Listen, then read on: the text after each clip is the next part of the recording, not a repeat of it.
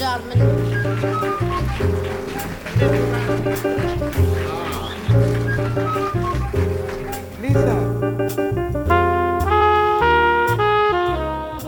Alô, malta! Bem-vindos de volta, episódio 54 do Camadas. Espero que estejam bem e espero que tenham gostado do episódio com o Fred. Uh, não sei se já estão a ouvir, mas como não podemos ter um downgrade na qualidade do som depois dos microfones do Frederico para depois voltarmos aos meus esta semana, aqui a pessoa investiu nos microfones jeitosos. Portanto, se me disserem que não se nota, eu mato-vos pessoalmente a cada um de vocês. Uh, mas pronto, acho que já devem estar a reparar. Eu, pelo menos, já estou a reparar. Sobretudo, tenho uma pessoa especializada na matéria como convidada do episódio 2. Tínhamos de ter aqui a coisa a funcionar corretamente. Já tivemos aqui a brincar aos microfones. Portanto, podemos avançar. Acabámos de ouvir o jingle do podcast e eu lembro-me sempre desta pessoa que tem aqui à minha frente quando ouço o jingle que acabámos de ouvir, porque, embora não tenha sido ele a compô-lo, foi a primeira pessoa que o ouviu a par comigo, porque eu recebi-o assim a meio de um dia de trabalho e abri à frente do João, já está no título, não vale a pena esconder, Uh, e como eu percebo um total de zero de música e o João percebe imenso, ele ficou tipo, uau, isto é incrível, não sei o que, está mesmo bem feito, bem construído. E eu fiquei tipo, uh, ok, se ele diz é porque é verdade. E portanto, sem mais demoras, depois desta introdução à introdução, podemos fazer as apresentações. Hoje tenho comigo o João Pedro Fonte, que nasceu em Bragança em 1991. Olá. Estudou. Olá! Estudou arquitetura em Guimarães e colaborou com o Centro de Estudos da Escola de Arquitetura da Universidade do Minho entre 2014 e 2019 no desenvolvimento de projetos de arquitetura e investigação. Assumiu a produção do Windows, a instalação José Capela que representou Portugal na Quadrenal de Praga e que podem ver atualmente na Mala Voadora, e aproximou-se precisamente da Mala Voadora, onde começou a trabalhar como diretor técnico em 2019 e onde felizmente ainda nos conhecemos. Antes disso, o João já conhecia as andanças dos palcos por trabalhar como técnico e stage manager em concertos e pequenos festivais num ambiente familiar. Vive no Porto e recebeu-me aqui na sua sala com cerveja e batatas fritas e amendoins e tudo o que tenho direito, mas comprou casa na terra natal, desenhou o projeto e está a construí-lo aos poucos. É fã, confesso, de Harry Potter e não dispensa ouvir um filme que já viu mil vezes no background enquanto trabalha. E admira boa música, desde Billie Eilish ao Mac Miller, para nomear só os cromos que trocamos entre nós. É um bom garfo, não dispensa a gastronomia tradicional, mas faz a, a maior parte das suas refeições à base de fast food e comida de supermercado. Tio e padrinho babado, tem muita vontade de construir família e fascina-se tanto com as crianças como com os adultos. Está sempre curioso por saber mais, disponível e muito leal. Bem-vindo! Uau, uau, uau, estou emocionado. Obrigada por teres aceito o convite. Obrigado eu. Disse alguma mentira? Uh, não, uh, acho que falaste foi bem demais de mim. Não. tu és provavelmente a pessoa que ficou mais entusiasmada por ter sido convidado para este podcast. Ah, é uma responsabilidade. Fico, não, é não, eu fico honrada pelo teu entusiasmo. Não, obrigado, muito obrigado. Olha, vamos começar pelo princípio, como é óbvio. Nós conhecemos-nos na Mala em 2019, como eu acabei de dizer, e fomos partilhando histórias sobre o percurso de ambos. Mas, ao preparar esta conversa, eu percebi que não sabia nada sobre ti uhum. Anterior ao teu curso. E, portanto, quero saber como é que foi a tua infância, como é que foi crescer em Bragança, como é que eras tu enquanto um miudinho na escola, como é que escolheste a arquitetura e porquê todos esses anos sobre os quais eu nunca ouvi falar. É o teu momento. Sim, muito bem, obrigado. Obrigado, Mariana. Uh, acho que já tinha dito uh, que é. que eu gosto muito de dizer que sou teu amigo. Uh, não sei porquê, pá, admiro-te bastante e obrigado pelo convite para me teres aqui. Com micros novos Com e micros tudo. novos, é verdade, sim. Ora bem, ora bem, ora bem. Uh, caramba, eu só tenho, só, só tenho 30 anos. Já, já, é. já, tenho brancas de 40, mas, mas só, tenho, só tenho 30. Uh, começando pelo, pelo início, pá, sou uma pessoa relativamente normal, acho eu, e tive uma infância bastante normal, bastante feliz. Um, pá, num ambiente bastante bom do ponto de vista familiar.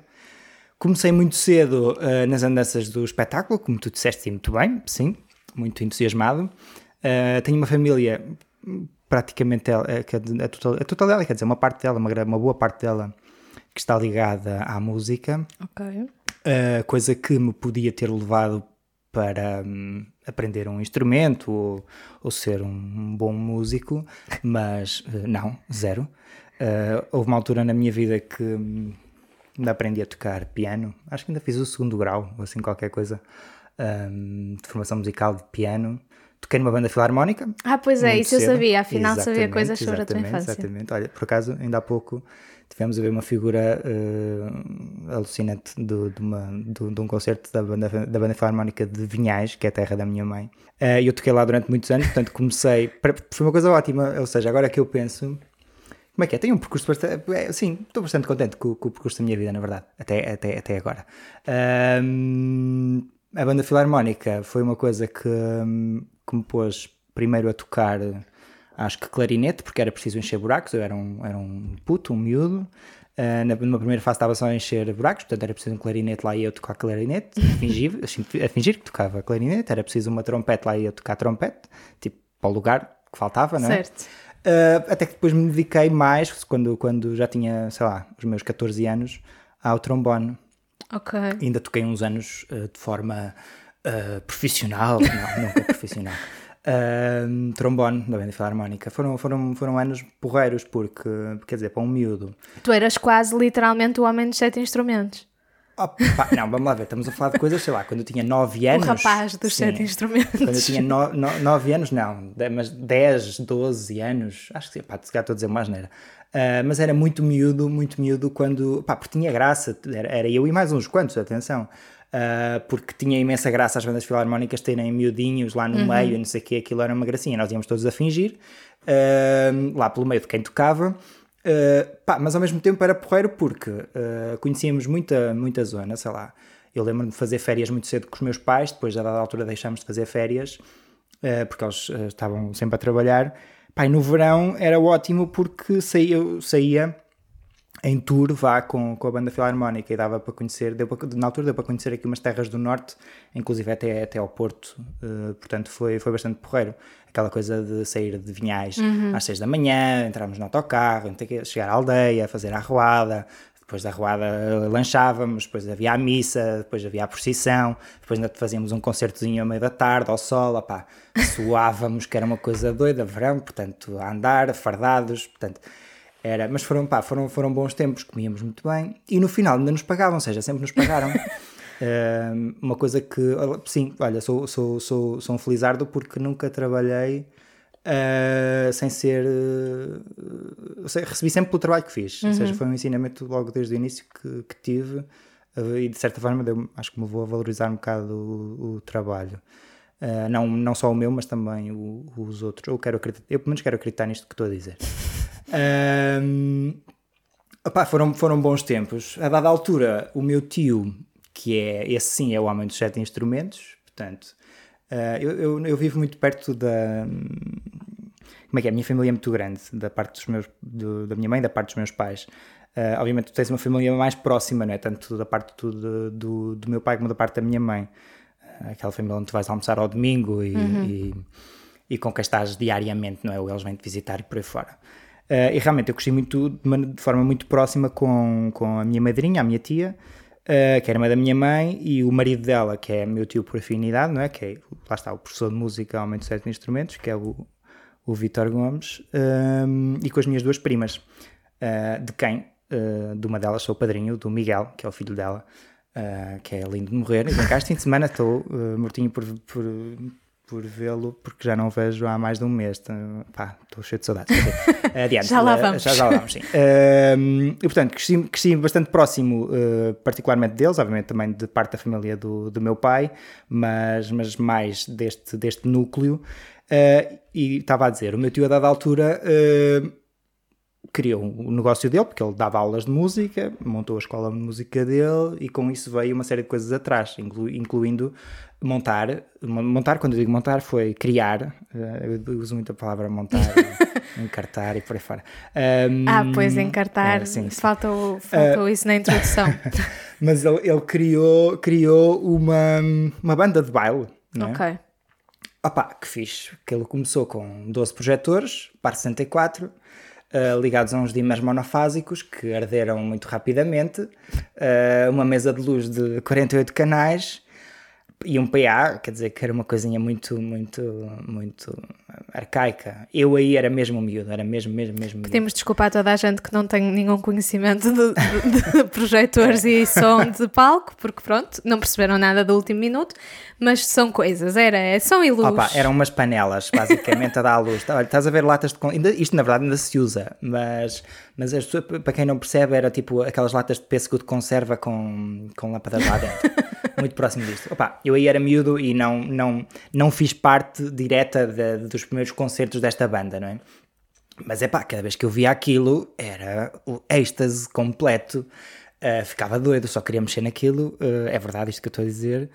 Uh, pá, eu lembro-me, contaram-me esta história o primeiro concerto deles foram todos entusiasmados com tudo, levaram o PA, levaram as luzes e não sei o quê. Esqueceram-se, uh, alguém teve de ir a meio da tarde comprar triplas porque não tinham triplas para ligar aquilo tudo. Ou seja, chegaram lá com o equipamento todo, menos a, a parte das triplas e dos cabos. Uh, contaram-me essa história, não sei se é verdade ou não.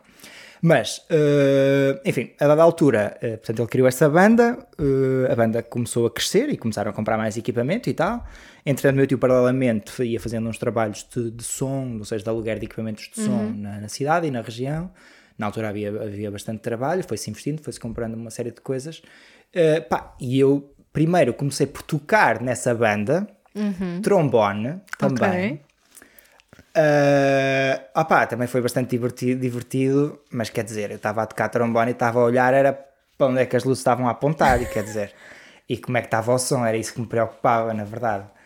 E muito rapidamente e felizmente eh, eu saí do palco, porque também não estava lá a fazer eh, grande papel, uh, e fui. Comecei a fazer, a fazer luz uh, numa banda de baile, sim. Uh, foi o máximo, foi uma emoção e fazer uma, uns trabalhinhos na, para bandas de salões também, quando alugámos o equipamento no inverno, portanto passei assim umas temporadas porreiras a fazer, a fazer esses trabalhos. A empresa cresceu e tal, uh, e eu continuo na verdade a trabalhar com eles, portanto quando as pessoas me preocupam, quando as pessoas me perguntam ou, ou, ou sabem, no, no, meio onde eu estou a trabalhar agora, que eu sou arquiteto, uh, perguntam, mas como é que vieste aqui parar? Uhum. Olha, é, basicamente é esta, é esta a história. Sim. E como é que foste parar a arquitetura? Como é arquitetura? Falta a pergunta bem, inversa. É outra vida, sim. Eu acho que, não sei, deve não, não vou dizer que sou bipolar, mas, mas, mas sim, tenho estas, são, são duas pessoas, na verdade, que vivem cá dentro. Uh, sim. Uh, opa, fui parar a arquitetura porque eu acho que posso dizer isto agora, sim, uma retrospectiva. Uh, pá, fui parar a arquitetura por causa do, de um pai de um colega meu, que é arquiteto em Bragança, uh, e fazer, pá, e na altura os edifícios que eles faziam a gente achava demais, uh, porque eram de facto aqueles que, que mais uh, se destacavam de todo o resto em Bragança, porque a arquitetura de Bragança é toda feita por engenheiros, uh, epá, não havia nada com, com qualidade. Okay. E lembro-me a primeira vez que fui à casa dele, pá, uma casa incrível, pensar, é pá, há isto, isto pode, uma casa pode ser isto, boa. Opa, e acho que isso contribuiu bastante para, para, para eu vir para, para a arquitetura também. Ele também foi meu professor de desenho no sétimo ano, acho eu. Pois, na escola, o que, é que, o que é que te fascinava? Sim. Gostavas do quê? Do português, da matemática, uh, não, do desenho? descritiva. Pois, claro. Geometria descritiva, sim, sim. Epá, era aquele momento de de relaxamento, quer dizer. Ah, houvesse, geometria descritiva sim. era relaxamento. Opa, houvesse geometria todos os dias, pelo amor de Deus. Tive um professor ótimo, ótimo, ótimo de geometria descritiva, um, o Eduardo Nuno, uh, que era o máximo, pá. Eu, uh, adorei e ainda gosto muito dele. Uh, ele ainda tem, acho que, acho que ainda é, é irmão também de uma tia minha por afinidade, mas com quem nós não, não nos costumamos dar. Um, pá, mas ele, é, ele, é o máximo, também é arquiteto, um okay. homem que gosta também de um bom garfo. Pá, de... Ele dizia uma coisa muito divertida que eu nunca me esqueço, que é, pá, esse, esse, se, como é que ele tava, dava aulas de geometria descritiva porque ele dizia, pá, se fosse um ótimo arquiteto, eh, não estava a dar aulas ao secundário, não é? Mas ele dizia aquilo com a vontade e com, uma, com ou seja, notava-se que ele estava bem, estava uhum. feliz, ou seja, eu digo, olha, realmente sim, não é preciso sermos uns heróis para, para estarmos bem, estarmos felizes. Um, isto aqui, na verdade, dá-me dá mote para, para falar de um assunto que é também fui sempre um sortudo por uh, ter pessoas boas à minha volta e okay. boas referências também. Uh, e quero acreditar que isso contribuiu pá, para ser a pessoa que sou hoje, de certa forma, não sei. Uhum. Já fui muito má pessoa, tenho, tenho, tenho a dizer, já. tu se conheces amigos meus, os mais antigos, uh, sei lá, do primeiro ano de universidade, do liceu, do liceu nem tanto, mas do primeiro ano da universidade, pá, uh, eu era bastante má pessoa. Uh, no mas sentido má pessoa de, em que sentido? Opa, era muito, não sei, era muito orgulhoso, muito... Uh, primeiro eu, depois os outros, estás a perceber? Okay. Esse, esse, esse estilo... Uh, e sei lá, eu senti uma diferença grande quando, quando comecei a conhecer pessoas, né? depois no segundo ano, quando comecei a fazer amigos e grandes, grandes amigos na universidade. E depois houve uma mudança súbita na, na forma de estar na vida quando comecei a trabalhar. Na universidade, precisamente, como tu disseste, em no 2014, quando voltei de Itália de Erasmus. Sim, como é que foi o curso, o Sim. Erasmus e depois a entrada no mercado de trabalho? O curso foi, foi bestial.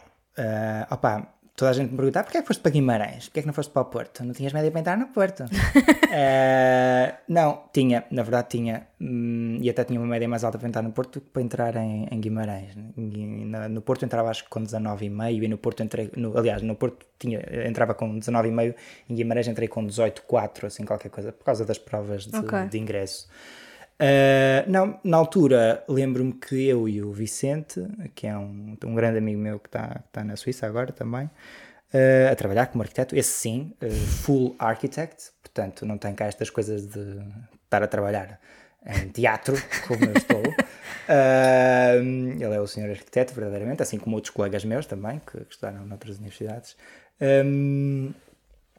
Opa, fomos, na altura, toda a gente dizia, ai, o Porto, o Porto, o Porto. Opá, nós pegámos no, no carro, na altura, sei lá, o meu tio trouxe-nos a Guimarães a ver a universidade. Nós fomos ao Porto e eu, pá, estou em erro, não sei se fomos a Coimbra ou não, ver, que eram assim as três que, que eram as que estavam na lista. Uh, e na altura, no Porto, pá, eu lembro-me de ir à livraria e falar com estudantes lá e não sei o quê, e aquilo não me convenceu de todo. Não vou entrar em pormenores, okay. mas basicamente aquilo que me fascinava na altura, na arquitetura, porque nós, uh, apesar de tudo, no secundário junto, andávamos de, tínhamos um grupinho já de arquitetos vá uhum. e discutíamos, acho eu, daquilo que me lembro, bastante arquitetura, ou seja, sabíamos quem era o Corbusier, o Mies van der Rohe, Norman Foster, essa malta toda por aí. Um, já tínhamos uma, já tínhamos ido a Barcelona a ver o, lá está, a ver, a ver o Gaudi e, e, o, e o Mies e por aí fora. Um, pá, e na altura disse, é pá, Porto não não quero, não quero ir para o Porto. E de facto, na prova lá na, na candidatura pus Guimarães em primeiro lugar e, e fiquei, e foi, acho que foi a única que pus e fiquei okay. uh, em Guimarães. E eu fui para Guimarães e foi a melhor escolha que fiz na minha vida até agora, de facto, porque tudo isso levou, levou levou-me, ou trouxe-me até onde estou, onde estou agora. Um, correu bem, olha, tive sorte, acho eu. Portanto, fiz o curso, normalíssimo, uh, correu, correu bastante, bastante bem. No primeiro ano tive um professor uh, muito fixe, chamado José Capela, que é o meu chefe atual, olha, o meu chefe é meu amigo, uh, de quem gosto muito. Uh, foi o meu primeiro professor de projeto. Eu lembro-me que faltei à primeira aula de projeto, de apresentação, porque fui aonde? Fui a Coimbra, porque o Vicente tinha ido para Coimbra e eu fui lá a Coimbra vê-lo e não sei quem, então faltei a primeira aula de projeto. Quando cheguei na segunda aula de projeto, eles estavam a cortar uns cubinhos de esferovite e eu a cortar aquilo tudo mal, tudo mal. e, pá, logo a primeira coisa do capela a dizer: opá, estão, é para cortar paralelepípedos, não é para cortar uh, trapézios. Uh, e depois logo em sentido, na verdade, ele sempre muito simpático. Uma coisa, por exemplo, logo desde, desde o início, tive sorte em ter o capela no primeiro ano porque, sei lá, quando nós discutíamos projeto, era o meu projeto, não é? a minha proposta de projeto, ele perguntava-me sempre no fim o que é que eu achava. Pá, isso para mim assustou-me bastante, não estava habituado a esse tipo de tratamento, ou seja, alguém que te considera, não é? alguém uhum. que considera a tua opinião, que te trata quase como, como um adulto, quer dizer, venho do secundário, onde sou habituado a dizer, a ouvir uh, calem-se meninos, não é? Uh, de repente tens ali alguém, professor universitário, que tu, apesar de tudo, pá, eu sou professor, não sei o que, não sei o que mais, a perguntar-me o que é que eu acho, mas então... Um, foi, foi muito importante e não sei, ajudou-me ajudou a crescer. Senti uma diferença muito grande do, do, do quando, de quando entrei uh, até ao final do primeiro ano na universidade. Era uma pessoa diferente. Sim, estou a falar do Capela como exemplo, mas uhum. uh, mais professores houve. E sentiste também, desculpa, uma diferença por seres de Bragança, que se calhar é um meio mais fechado, que eu me lembro de tu falares que quando ias a casa aos fins de semana sentias ainda há bem pouco tempo, assim, raciocínios e opiniões mais conservadoras e passares para Guimarães, que ainda assim ainda é um meio pequeno, mas se calhar já mais aberto em relação a certas coisas? Uh, sem dúvida, okay. sim. Sem dúvida, sem dúvida, sim.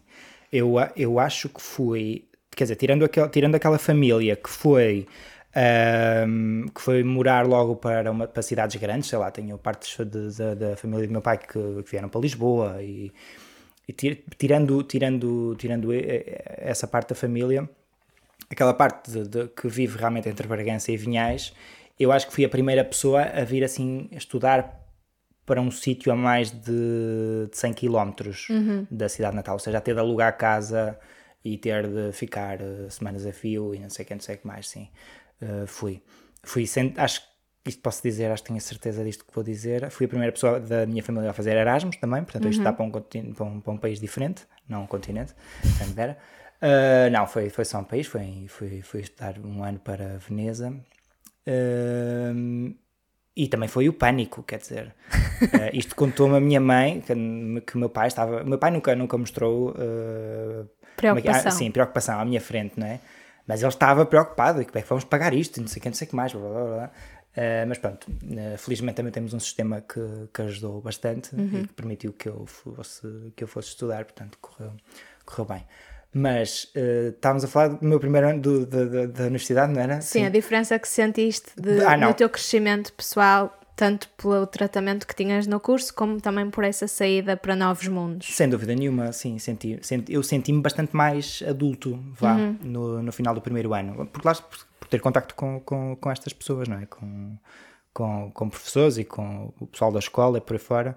Uh, Guimarães tem uma coisa muito boa, ou tinha, não sei como é que está agora, que era um ambiente muito familiar. Nós vivíamos na escola, verdadeiramente. Eu não tinha louça em casa, para teres okay. uma ideia. Portanto, eu tinha, eu, eu, eu tinha alugado um quarto, uh, não, tinha, não tinha dinheiro para mais.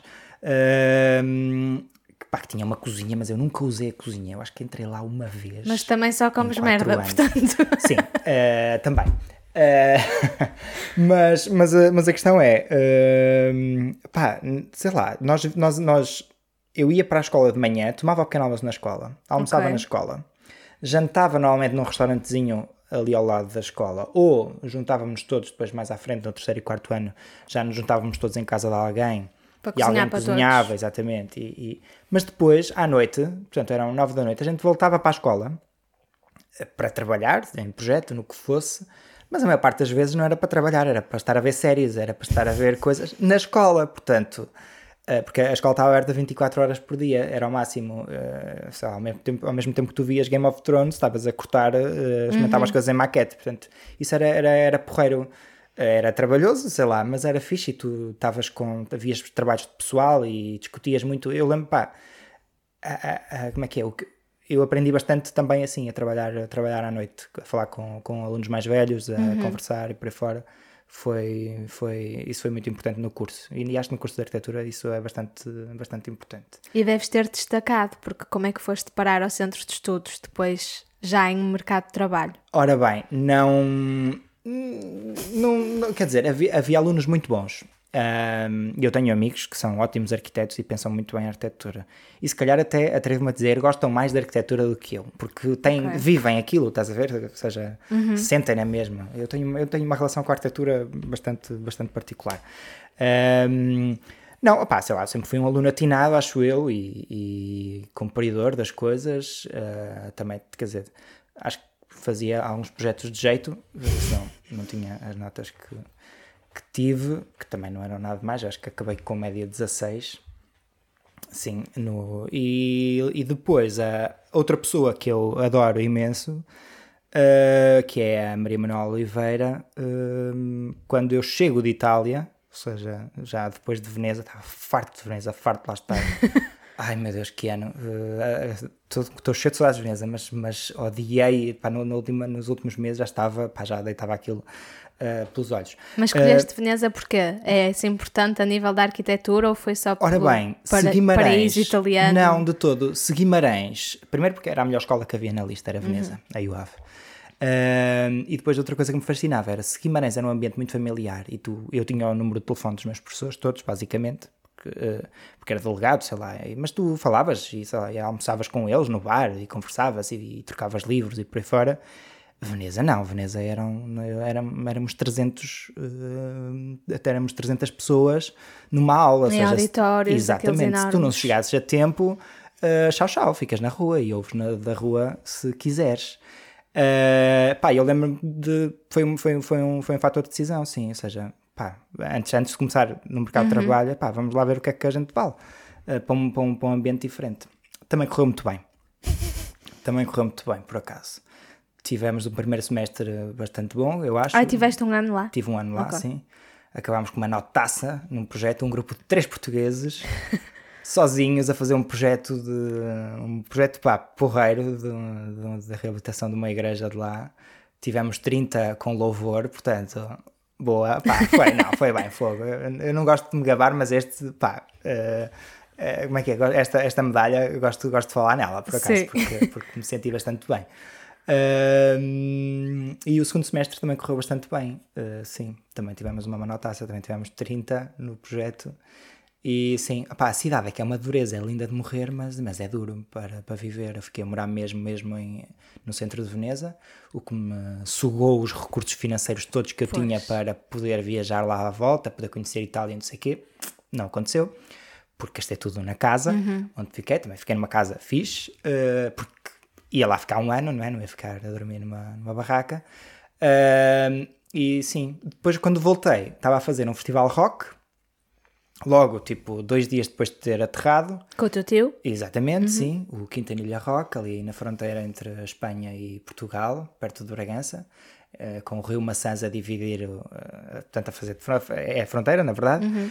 Um, pá, que é um festival incrível que eles fazem no, no pá, o sítio é lindo de morrer no meio das árvores uh, à beira do lá está do Rio Maçãs que faz a fronteira entre Portugal e Espanha. E estávamos a fazer a montagem, acho que até estávamos, estávamos num, num soundcheck qualquer quando recebo um telefonema precisamente da, da Maria Manuel Oliveira a convidar-me para, portanto isto em julho para começar a trabalhar em setembro lá no Centro de Estudos. Uh, é, ao qual eu acho que disse logo que sim Uh, mas ela disse: Ah, não, pensa, depois dá-me uma resposta e não sei o que, não sei o que mais. E pá, eu acho que liguei passado três dias a dizer: eh, Claro que sim, quer dizer, que, que privilégio.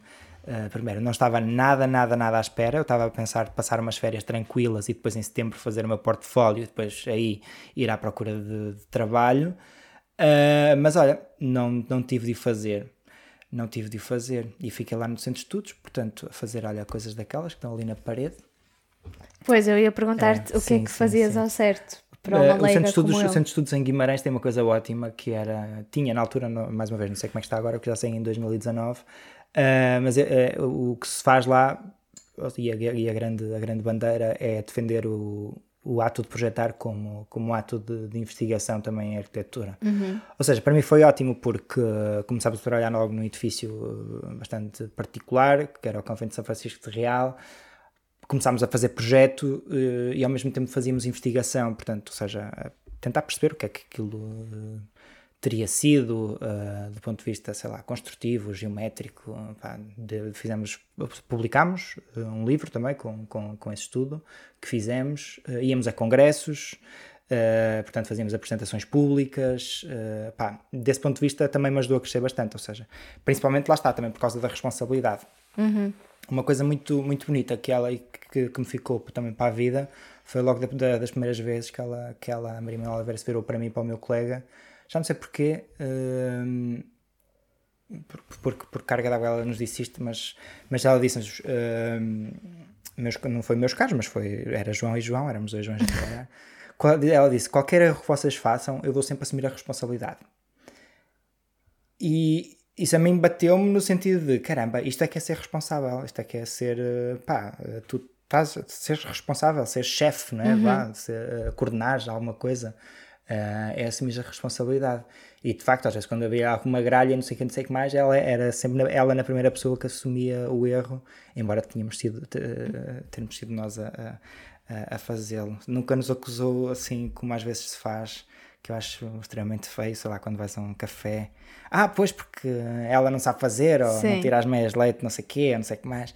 É pá, não, não, não, não. Quem não sabe ser responsável não devia, não devia estar à frente. Enfim, estamos a divagar.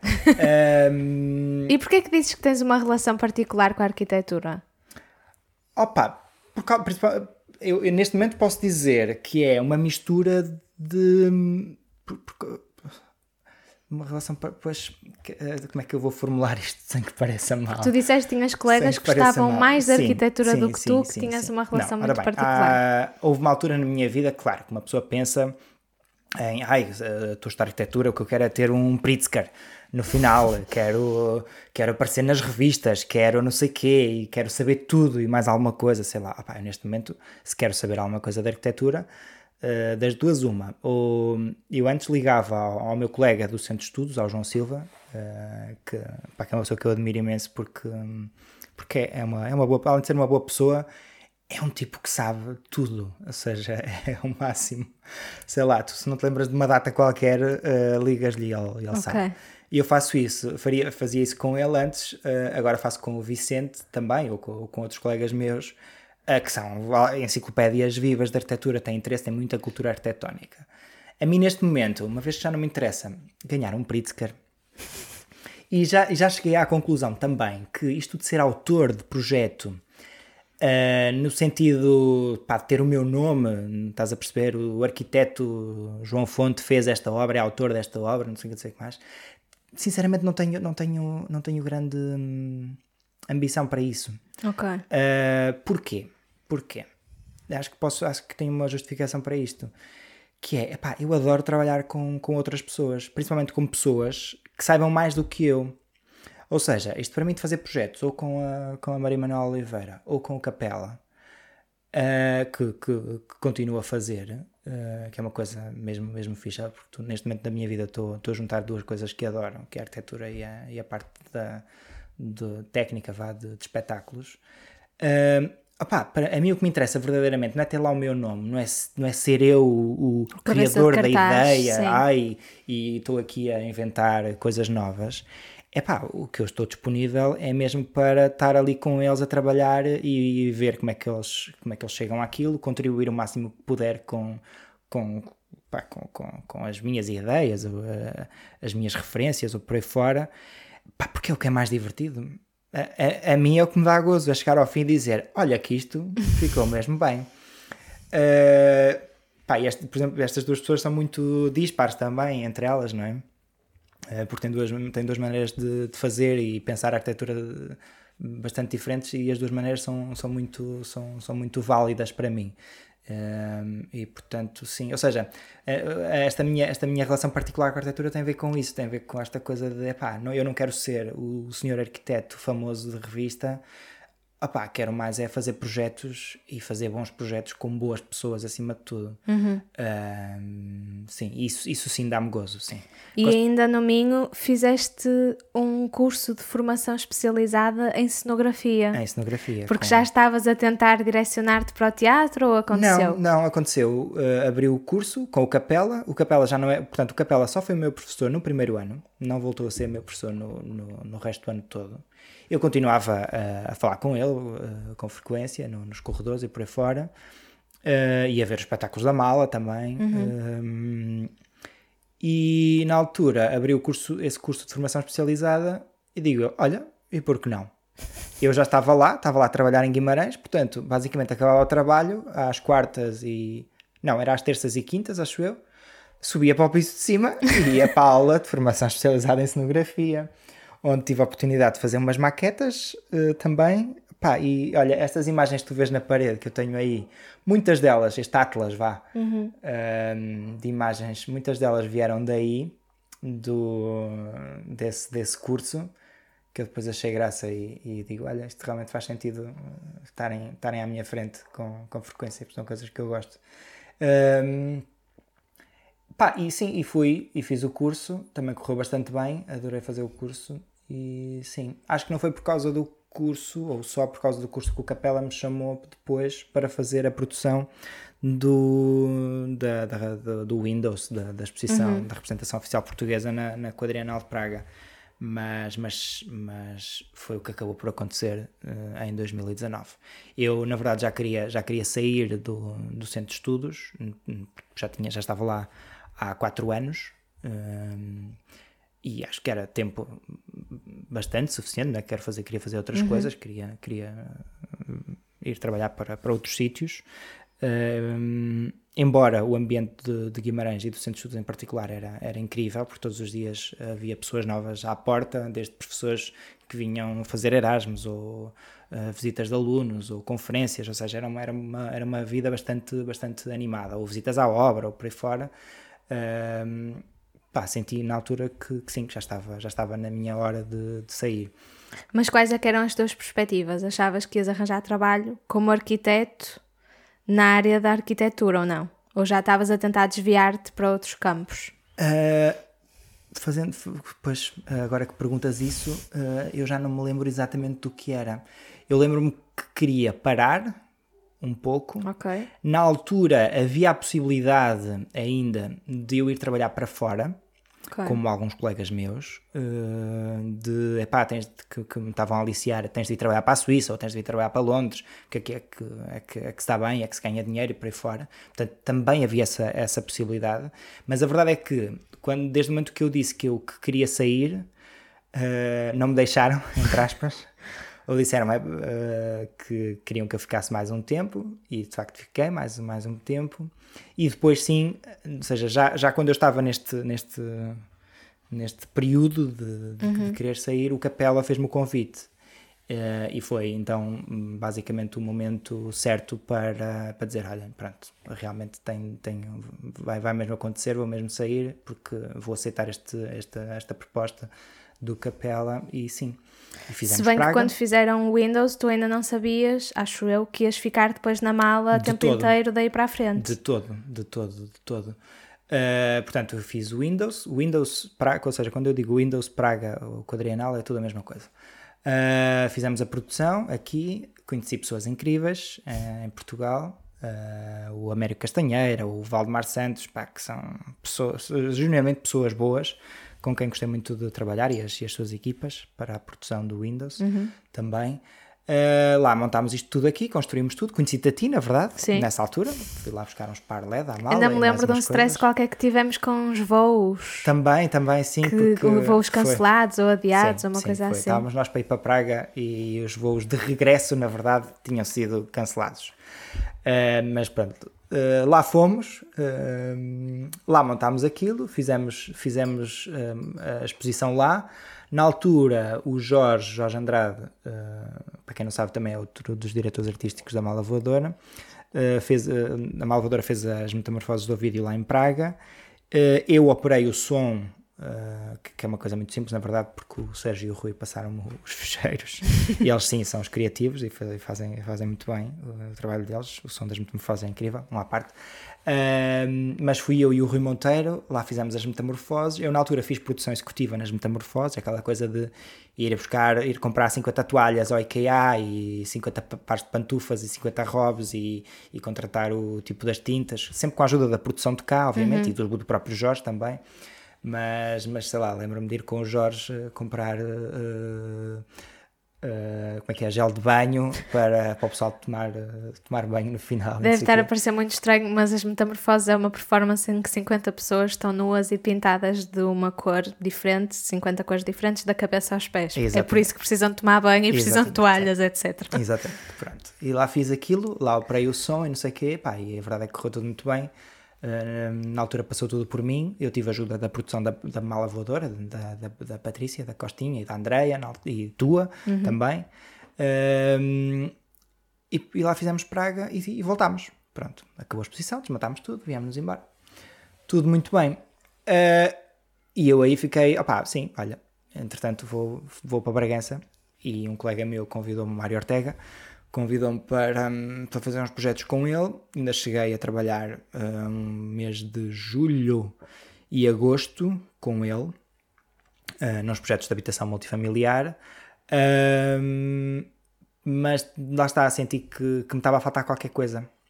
Aquilo de, pá, de estar fechado em, em Bragança, não tenho nada contra quem, quem lá está, nada antes, muito, muito, muito pelo contrário tudo, uma pessoa tem de estar bem, é, tem de estar onde, onde, está, uhum. onde está bem, onde está feliz uh, e onde, onde se sente realizado, mas aquilo para mim não estava, pá, não estava a funcionar, a verdade é essa. Uh, continuava a trabalhar com o meu tio também, a fazer algumas coisitas, isso era fixe, mas pá, a dada altura, no início de setembro ou no final de agosto, recebo um telefonema do Capela, precisamente. Uh, ah, porque, um, porque quando vieres não sei o que, estou-te a ligar por causa de não sei o não sei o que mais. E eu, oh, oh, Capela, mas não sei do que é que estás a falar. Uh, Ai não, ai, não sabes? Ah, então vou pedir à produção que te ligue para tratar de não sei o que, não sei o que mais. Eh, porque de facto, eles acho que o Jorge já estava a falar de mim desde que, desde, desde que voltou de Praga, portanto, desde junho, uh, por causa da, da, próxima criação da mala, que também que ia ser eu a operar o som, como de facto aconteceu. Uh, aí o som era do. A música era do Sérgio Delegado, mas fui eu que operei o, o som uh, no espetáculo todo, tanto no Porto como em, como em Lisboa, no Nacional. E quer dizer, eu estava completamente. Não sabia que ia, que ia fazer isso. Eles supostamente já sabiam todos, eu era o único que não sabia. E depois lá me ligaram e lá me contrataram. E eu vim, vim fazer a direção técnica da, da família inglesa nessa altura. Uhum. E depois convidaram para, para ficar. Uh, sim. E foi quando comecei a trabalhar mais de perto contigo. Foi em dezembro de 2019. Né? Certo. Né? Exatamente. E tiveste uma mudança de vida assim tipo 180, não é? Mudaste de casa, de profissão, sim. de área de trabalho. Sim, sim. Quais é que foram assim as grandes lições dessa mudança? Aquilo que mais aprendeste? Uh, quero ui. perguntar isso e também hum. quero perguntar por curiosidade pessoal quais são as maiores diferenças entre teatro e música. Okay. Porque o teu contacto com o palco era sempre na área da música, sim. não é? Da operação. E eu, agora ainda, ainda que continuas a fazer a operação, não está uma banda a tocar, não é? Certo. Ora bem, que é que eu, que, como é que foi esta mudança? Quer dizer, às vezes pode estar, mas não Sim. é tão frequente. Primeiro uh, foi, passei de ter uma rotina, eu era aquela pessoa que se levantava às, às 6h50 da manhã, ia ao ginásio às 7 o ginásio era em Guimarães, era a 2 minutos da minha casa, fazia uma horinha de ginásio, nada de, atenção, nada, nada de ficar fitness, se, se, não me estão a ver, mas se olharem para mim eu sou um, trinca, como é que é? Um, pá, uma pessoa normalíssima, não tenho, não tenho, não tenho uh, definição nenhuma uh, no, em nenhum músculo do meu corpo. Mas uh, para quem come fast food como tu comes, estás ótimo. Tipo, obrigado, ninguém diria. Obrigado, obrigado. Mas, mas não, opá, ia para lá porque, quer dizer, eu gostava de me sentir na altura mais saudável, fazia a minha bicicletinha e fazia. Uh, já não sei qual era a máquina que fazia mais, mas fazia assim umas coisitas. Eles bem me diziam: Ah, mas não queres o, o PT, não sei o que. Pá, não, não, eu, venho, eu, não venho, eu não estou aqui para me cansar. Uh, e não estava, de facto, fazia as minhas coisinhas, chegava a horinha e ia-me embora. E, portanto, pá, depois ia para casa, tomava um pequeno almoço. Esta coisa de rotina, uhum. uh, de chegar às seis da tarde e ir para casa, não levar trabalho para casa, uh, era a minha vida em Guimarães, de facto. Uh, ou seja, para o bem e para o mal. aqui, de repente, o trabalho, por ser bastante mais flexível, ou seja, é, é, de facto flexível, obviamente tu também tens dias de folga, ou tens de ter dias de folga, e tens de ter tu controle sobre isso, sobre o teu tempo uh, uh, livre. Uh, de repente, sim, a, a, rotina acabou uhum. e, é, e, pá, e tu estás sempre num, num, num, numa, numa, como é que é, numa... Numa roda viva. Sim, numa roda viva constante, ou seja, não para, não para, não para. Também tem muito a ver com as pessoas com quem eu trabalho, uh, que põe esta roda a, a girar, uh, às vezes a velocidades alucinantes. e ou tu te agarras ou então uh... sais escupido, sais disparado. Exatamente, exatamente. Mas, mas sim, a partir do momento que tu sabes lidar com isso, uh, depois as coisas correm, correm, correm muito bem. Uh, e é muito fixe. Uh, pá, uma, coisa, uma coisa é certa. É, como é que é? Eu trabalho com as pessoas de quem gosto. Ou uhum. seja, se não gostasse das pessoas com quem estivesse a trabalhar, não estava a trabalhar. É? Uhum. Ponto.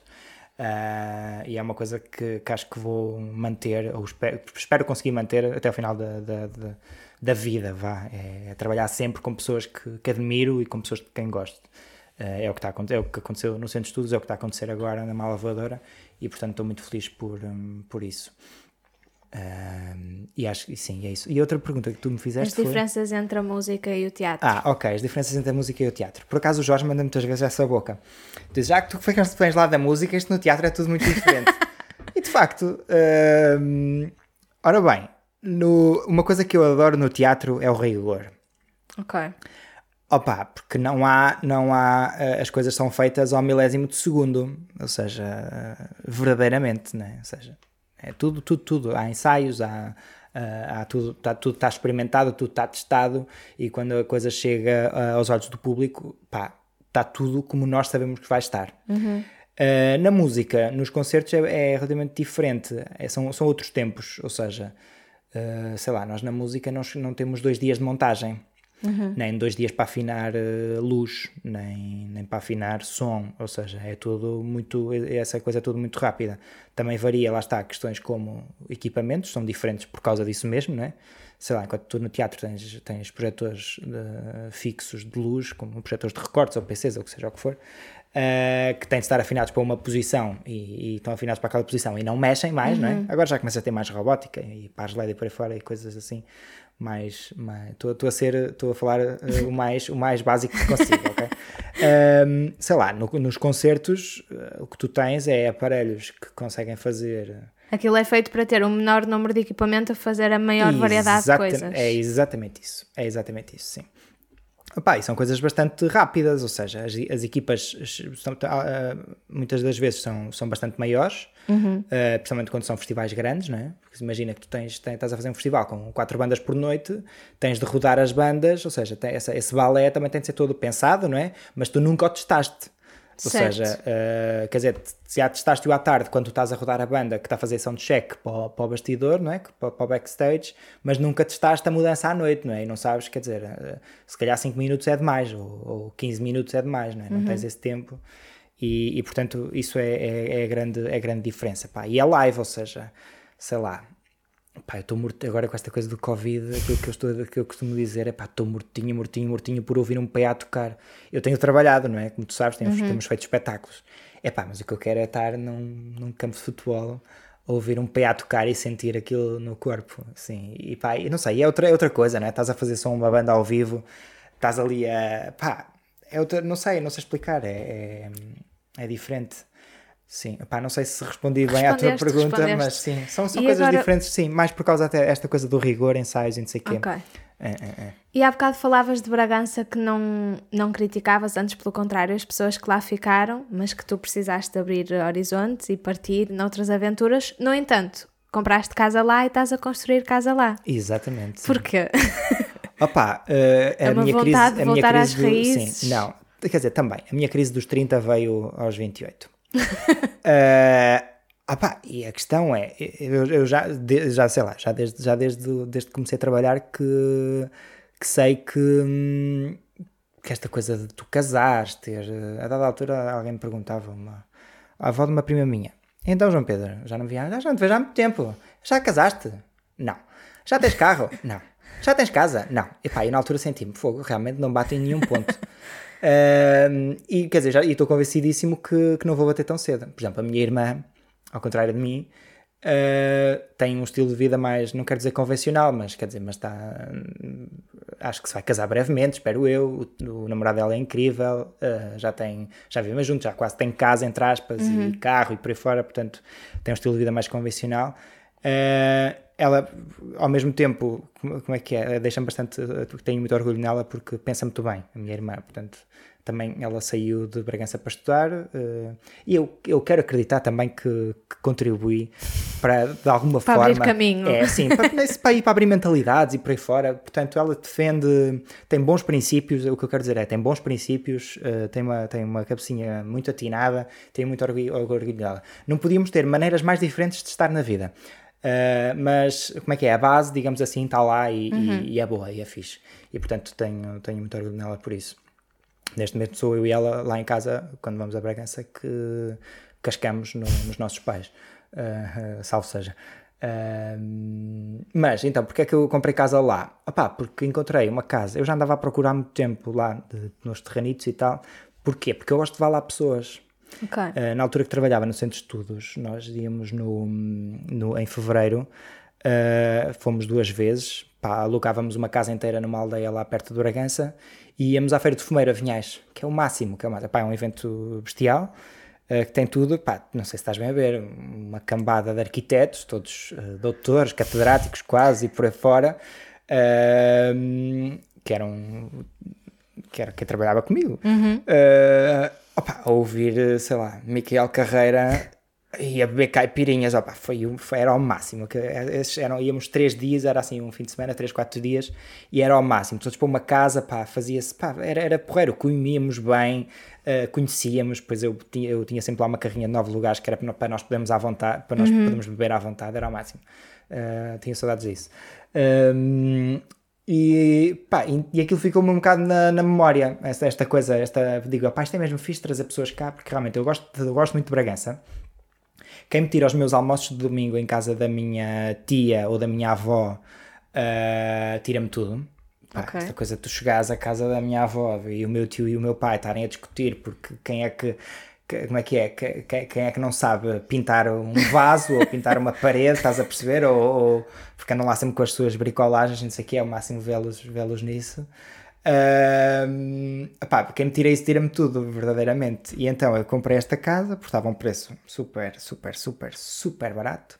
Estava num sítio super, super, super fixe, que é mesmo ao lado do castelo, portanto é um minuto do centro, super calmo, uma ótima exposição solar, uma boa uh, boa área, uh, com terraço mesmo fixe.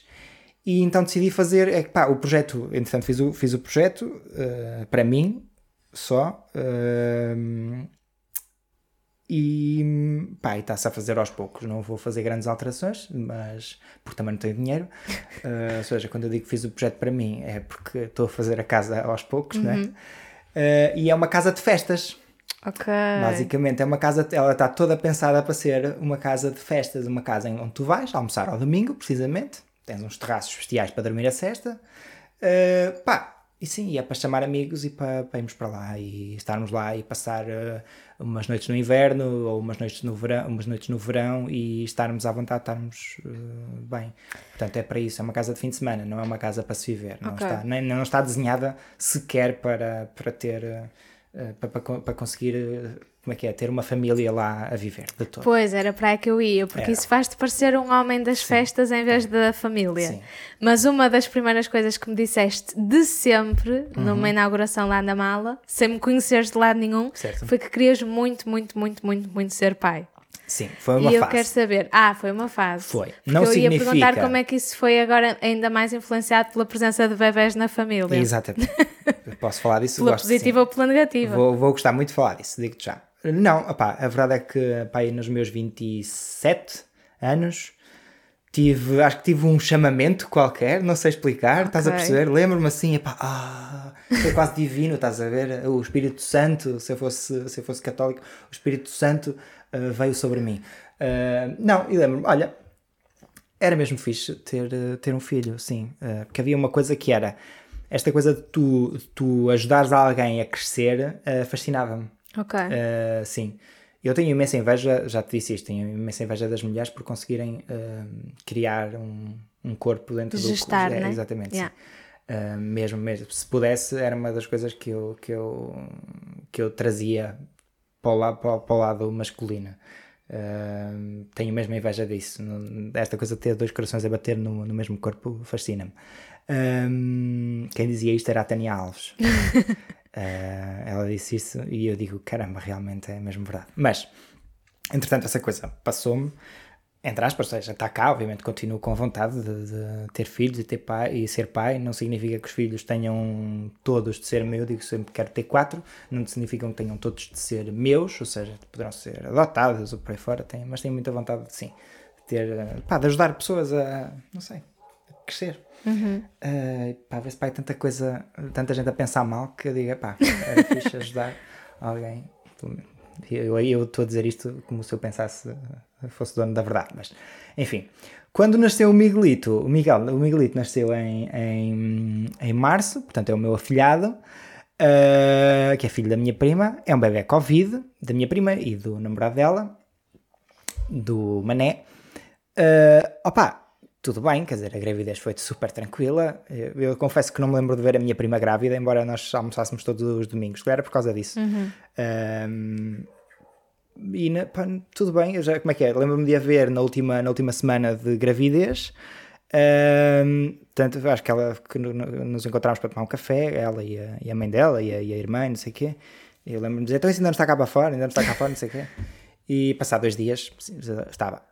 Uh, eu tinha vindo para o Porto trabalhar E pronto, ou seja, o Miguel nasceu pai, uma terça-feira e eu fui vê-lo na sexta.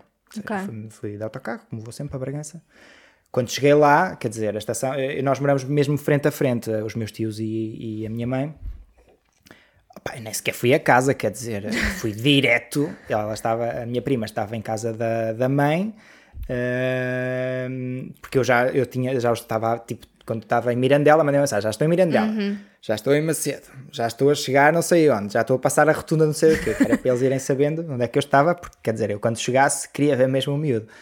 E de facto, cheguei, uh, pá, foi, foi incrível, mas, mas melhor do que isso, sei lá, quando cheguei foi logo: como é que se muda a fralda isto? Pegar nele logo, tal, tal, tal, tal, tal, mudar a fralda, dar o biberon. Fiquei com ele, portanto, isto foi sexta-feira à noite. Depois no sábado fiquei com ele, acho que a tarde toda também. Uh, e no domingo, depois também almoçámos todos e, e também estive lá, estive lá com ele. Uh, opa, e um miúdo, ele é, digo, a minha prima vai, vai discordar de mim, mas ele é fácil, é, é muito fácil de cuidar. Então okay. agora está um querido, pá, tá, tá, só tem seis meses, mas está tá, tá, tá, tá lindo de morrer, é lindo de morrer, é super bem disposto e, e, já dorme bem e come bem, estás a ver? É assim uhum. fácil de, de criar. Pá, mas a cena foi, portanto eu fui para lá sexta-feira, estive lá sábado, domingo, quando vim embora no domingo, é que eu não estava nada à espera disto. Opá, bateu-me de uma maneira que, digo-te, foi, foi intensa, foi mesmo, mesmo intenso. Do género, opá, quase que chorava, porque foi do género, não sei que tipo de ligação eu criei com aquele miúdo. Uhum uh, naquela altura. Em três é? dias, né? Em três dias, sim. É, porque, mas a questão é, mais primos meus já tinham tido filhos. Obviamente que nenhum deles, uh, nenhum destes primos que, que, tinha tido filhos antes, me é tão próximo como é, como é a Ângela, como é a mãe uhum. do Miguel, não é? Quer dizer, a Ângela é minha irmã praticamente, ou seja, não há, não há diferença, não, não a vejo como, como uma prima, porque, porque de facto somos, somos irmãos, crescemos sempre, sempre juntos. A Ângela e a Mafalda. Uh, e a Inês, que é, uh, que é a minha irmã mesmo. Opa, na altura então estava a vir embora e pá, sei lá, estava a sair de Bragança com, uma, mas, com umas saudades como eu nunca tive. Ou seja, foi assim uma coisa mesmo. Ah, uhum. Só quero voltar para trás, só quero voltar para trás, só quero voltar para trás. Uh, um, esta coisa de ficar, de, de repente, deixa, deixá-lo ali, não é? Tudo bem, está tá com os pais, não é? Claro. Dizer, não é? não é, não é, é meu afilhado, não é meu filho, mas foi, foi assim forte, foi muito forte. Foi, não estava nada à espera daquilo e gostei muito, na verdade, gostei muito de sentir aquilo que senti. Okay. Foi, foi, foi fixe também, uh, nesse sentido, sim. Vai estar cá, ele vai chegar na sábado, vem cá ver-me, porque eu não. Ele não, é que vem ver-te. É, exatamente, eu não tenho tempo de ir a Bragança e então eles vêm cá, vêm, eh, vêm cá ver-me.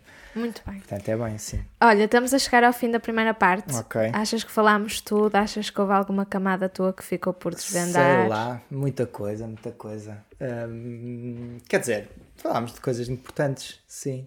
Falámos de coisas importantes. Uh, não sei, pá, se calhar coisas que, que, que eu gostava de dizer, acho que tu sabes. Acho que tu sabes. Uh, isto é um bocado, é um bocado clichê, mas quando aprendo por falar, estavas a falar em camadas, eu estava-me a lembrar disto à tarde. É engraçado quando eu lembro-me que fui uma pessoa muito mais feliz quando, quando consegui libertar-me de alguns capotes, de algumas camadas uhum. que, que, tinha. E quando de repente começo a pensar: ah, olha, afinal não há nenhum problema em não querer ser rico. Por exemplo. Estás a perceber? Uhum. Ou não há problema nenhum em não querer ter um carro, não é? Ou, ou vá, sim. Uh, sim, acho que acho, acho, acho, acho que falamos, acho que falamos de bastantes coisas. Não sei se me queres perguntar mais alguma coisa. Quero-te perguntar a pergunta okay. da Praxe, porque okay. este podcast surgiu porque criar um podcast estava numa bucket list de coisas que eu não queria morrer sem ter, sem ter feito. Medo. E por isso pergunto-te três coisas que tu não queres morrer sem ter feito. Ok. Opa, é difícil, é difícil, é difícil. Eu tenho duas, duas tenho. adorava, adorava uh, poder conhecer o Obama. Ok. Acho que já tinha dito isto. Uh, pá, conversar com ele um pouco, porque também, lá está, uma das pessoas que eu admiro imenso e eu cresci a ouvi-lo.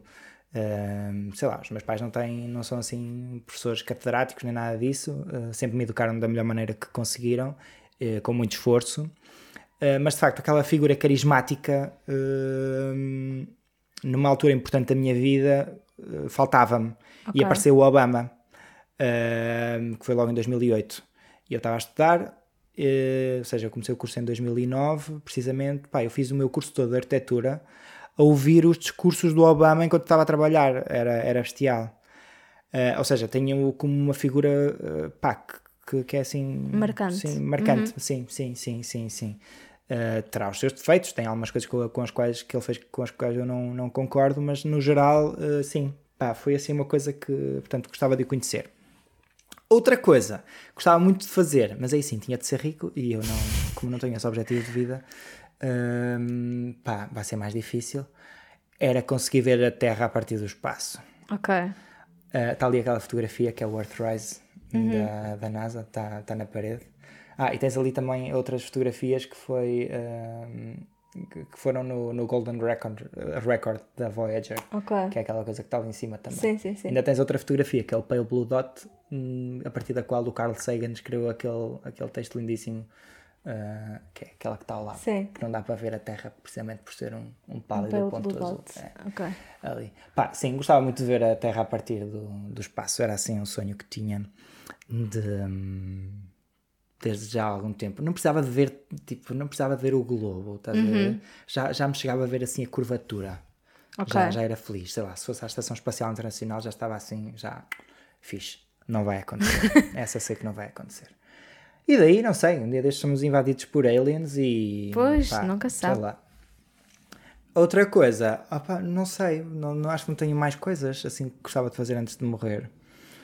Uh, não estou a ver, não estou a ver. Pode ser continuar a fazer alguma coisa ou continuar a alguma coisa. Olha, sei lá, neste momento como gosto muito do que faço e gosto muito da combinação da, das duas, das minhas duas, porque uh, finalmente sou sou um, um todo, porque continuo a fazer arquitetura Uh, e, e, trabalho no, em, em, teatro, neste caso, ou seja, no meio técnico e na parte da, quer dizer, na parte da, da, da direção técnica e produção, que é aquilo que eu gosto de fazer, é uhum. planeamento e, e, esta coisa de tu fazeres acontecer, não é? E, e fazeres os planos de trabalho para as coisas acontecerem bem, não sei o que, não sei o que mais, ou seja, isso é o que eu gosto mesmo de, de fazer.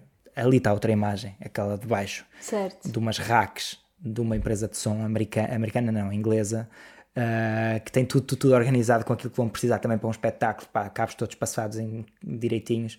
Este é o tipo de coisa, é o tipo de projeto também que eu gosto muito de fazer okay. uh, e de pensar, ou seja, como é que a coisa pode ser rápida de montar e pode ficar bem, não sei o que, não sei o que mais. Portanto, sinceramente gostava muito de continuar a fazer aquilo que, que estou a fazer, estas duas coisas. Não, se, se me perguntas agora, veste a, a daqui para a frente a, a deixar uma ou outra, uhum.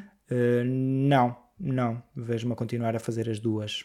Ou então, um dia destes, encontro o amor da minha vida, mudo-me para a Bélgica e abro um restaurante.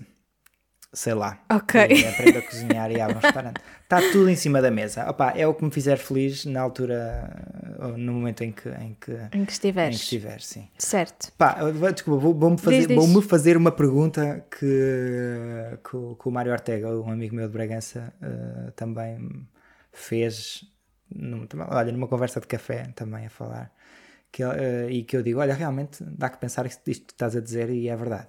Há algum momento da, da minha vida onde eu gostasse mais de estar do que aquele que estou agora? Uhum. E a resposta é não. Uh, sei lá, há pessoas que digam, ai, gostava tanto de voltar a ter 10 anos, ou quando eu, no, quando eu tinha 20 anos é que eu era feliz. Epá, eu ponho-me a pensar, ponho-me a pensar, ponho-me a pensar e não encontro nenhum momento da minha vida para trás onde eu estivesse melhor do que, do que estou agora. agora. Portanto, estou bem por causa disso. Correu bem. Boa. Ah, fixe. Boa é conclusão. Voltamos já já para a segunda parte, para vocês daqui a uma semana, para nós daqui a uns minutos. Espero que tenham gostado. Fiquem para a próxima e beijos, malta.